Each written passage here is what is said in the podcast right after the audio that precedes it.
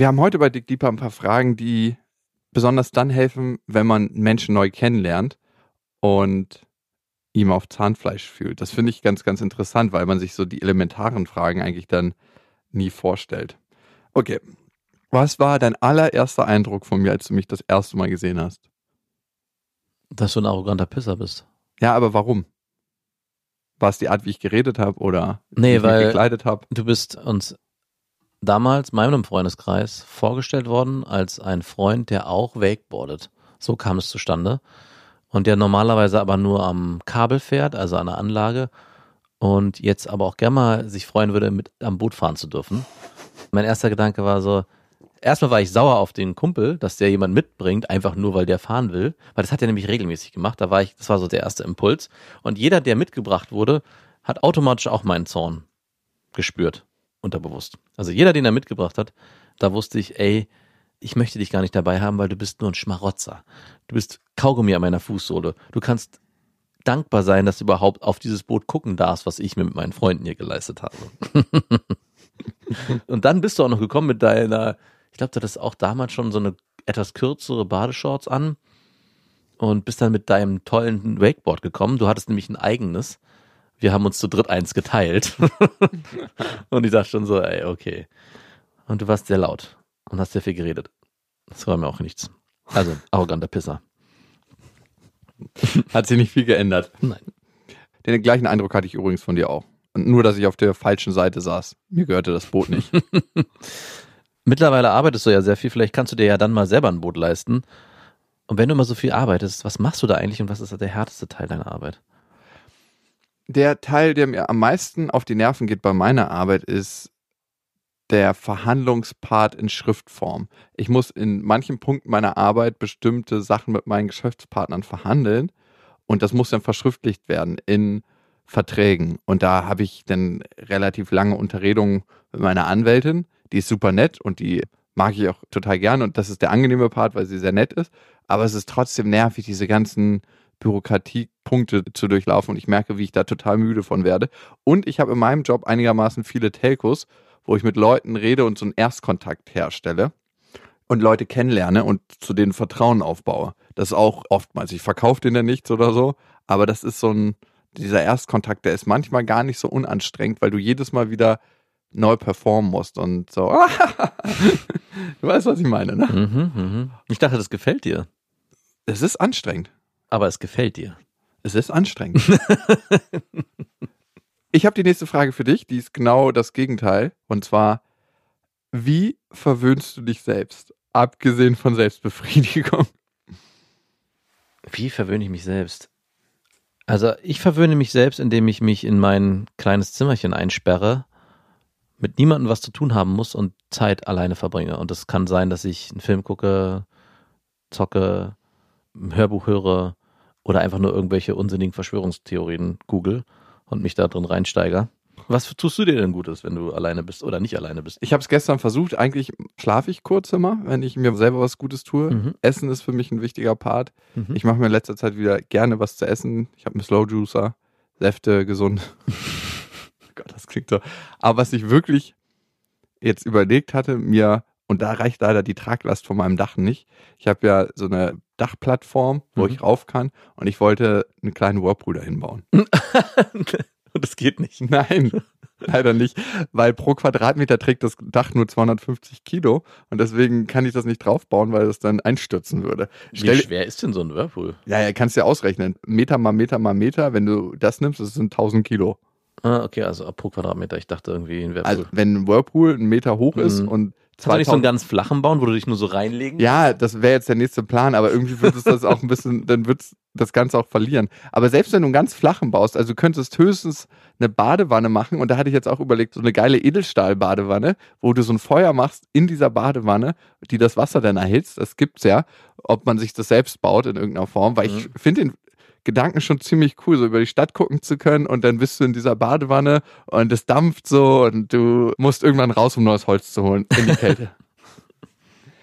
so verwöhne ich mich in meiner Vorstellung. Aber am meisten verwöhne ich mich, also wenn ich gucke, was tut mir am besten, Sport. Ja, ich wusste es. Natürlich. Ja, verschwinde du mal schön im Internet und befasse dich mit so kranken Theorien. Apropos Verschwörungstheorien, hast du schon mal das Telefon deiner Freundin kontrolliert? Mm, tatsächlich noch nicht, weil ich gar nicht wissen will, was da drin ist und was da so geschrieben wird, weil ich finde, das zerstört so die Realität, in der man lebt zusammen. Und das ist das Allerwichtigste. Welchen Eindruck hat man von der Realität? Nicht, was ist die Realität, sondern welchen Eindruck hast du von der Realität? Und deswegen befasse ich mich auch sehr wenig mit so Verschwörungstheorien. weil ich möchte meinen Eindruck von der Realität gerne aufrechterhalten. Mhm. Das ist die andere Form, ne? Das ist die andere Seite der. Natürlich habe ich mich auch mit der Epstein-Thematik befasst und dachte mir so, wow, alter Schwede. Aber erst als es rauskam und Ich hatte es natürlich Fuß von dir schon gehört, aber jetzt kommen wir zurück zu der Realität, die man mit seinen Mitmenschen lebt. Ich hatte es leider einmal, dass meine Mutter ein altes Handy von einer Ex-Freundin übernommen hat und die hat es nicht gelöscht gehabt. Anfängerin. Da standen die überkrassesten Dirty Talks mit ihrem Ex-Freund noch im Chatverlauf. Die waren auch noch aus der Zeit, bevor du mit Ich ihr weiß, die waren auf jeden Ah. Fall in so einer Übergangsphase noch, wo ich mit ihr zusammengekommen bin Mm, und sie gerade erst auseinander war mit ihrem Freund, was sie mir zumindest gesagt hatte. Und das war so richtig krasse. Ich möchte jetzt deine Schaft richtig hart reinnehmen, bis auf Anschlag. Und meine Mutter muss sich das alles durchgelesen haben. Und die hat so halt angefangen davon zu berichten. Und ich so, Mama, hör einfach auf. Ich will das nicht hören. Also ich frage mich auch, wie kann sie so dreist sein? Jakob, was ist denn eigentlich ein Schaft? Und ich dachte mir, ah, Mama, finde ich es total scheiße, dass du das liest. Du kriegst das Handy von ihr geschenkt und dann erdreistest du dich. Ich habe wahrscheinlich die Vorstellung gehabt, die hat sich dabei gefingert, äh, als sie das gelesen hat. Deine Mutter? Ja, man, Uah. man weiß es nicht. So eine Gedanken hast du. Und Ich bin ja da nicht drin in der Vorstellung. Das ist ja das Gute. ja, wer weiß, sie, Ey, jetzt aber. du hast angefangen. Ich habe damit nicht angefangen. Ich habe mich nur gefragt, warum hat sie das Ganze durchgelesen? Weil das ging ellenlang. Würdest du die nicht durchlesen? Nein. Würdest du dann so, bist du so ein Edelmann und löscht die dann alle oder was? oh nein, ich habe Nachrichten von meiner Ex. Also, nein. Ich habe keinen Bock auf die Vorstellung in meinem Kopf. Ach, Hast Quatsch. du Bock auf die Vorstellung, wie deine Freundin ist mit ihrem letzten. Ja, jetzt ist ja eh egal. Ihr seid so lange schon zusammen. es gibt gar keine Ex-Freunde mehr. Genau, das ist alles schon ausgelöscht. Du hast so lange dein Sperma da reingepumpt, dass alles, jeder Winkel ihres Körpers ist von deinem Sperma erobert worden. Ausgewaschen worden. Genau, richtig. Aber hast du Bock auf die Vorstellung, zum Beispiel, wenn deine Ex-Freundin so richtig schön hart anal penetriert worden wäre von ihrem letzten Freund? Hättest du Bock, das mal als Film zu sehen? Nein, ich habe zweimal ein ähnliches Erlebnis gehabt. Und zwar habe ich einmal von meiner damaligen Freundin ihren Laptop gehabt. Mhm. Es war zufällig auch zweimal der gleiche. Mir fällt gerade auf, das war derselbe Laptop. Ich habe den ihr damals geliehen, damit sie ihre Hausarbeit fertig schreiben konnte. Und das, Mhm. irgendwie hatte sie den ewig und dann haben wir uns getrennt und dann hat sie den weitergehabt und dann wollte ich ihn aber irgendwann wieder haben. Und dann meinte sie, ja, kannst du, aber ich muss erst meine Daten sichern. Sie hat ihre Daten aber nicht alle gesichert. Und ich habe dort Bilder gefunden. Und ein Bild war von ihren Brüsten und zwischen den Brüsten lag ein Penis. War der so abgetrennt oder war der noch irgendwo dran? Die Beine waren auch zu sehen. Und ich habe dann irgendwann einfach gesagt, du, du hast hier noch Daten auf deinem Rechner. Hab die ganzen Bilder und alles in einen Ordner gepackt, auf eine DVD gebrannt und dieses Bild ganz vorne als erstes mit einem A versehen, damit sie auch als erstes sieht, dass ich dieses Bild gesehen habe. Es gab nie eine Rückmeldung.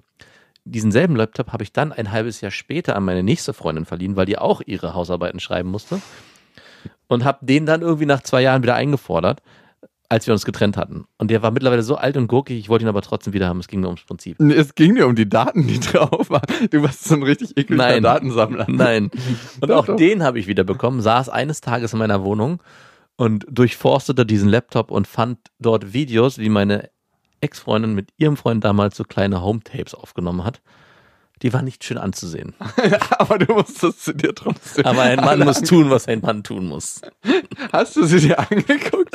Ich war damals mit einem Kumpel zusammen und er wollte sie unbedingt sehen. Und ich meinte, nein, ich will die nicht gucken. Doch, doch, jetzt lass doch mal. Und ich habe mich so schlecht gefühlt, weil er kannte sie ja nicht nackt. Für mich war es ja nicht so schlimm. Ich kannte sie ja nackt und dachte so, okay, Alter, nee, das ist nicht in Ordnung. das ist überhaupt nicht in Ordnung. Ich habe sie aber dann forciert beendet und gelöscht und er meinte, naja, Aber der Kumpel war nicht zufällig dein Bruder. Nein, das war nicht, oh, das wäre noch schlimmer. Nein, das war nicht. So richtig so an Heiligabend. Ich habe auch was Kleines für uns mitgebracht. Und du, und da ist mir aufgefallen, das ist mir schon öfters aufgefallen, so kleine Home-Pornos, die haben wirklich nichts Schönes. Für keinen Beteiligten. Das Licht ist schlecht. Man sieht wirklich nie gut aus in den Dingern. Und die Daten können in die falschen Hände Die geraten. genau. deeper.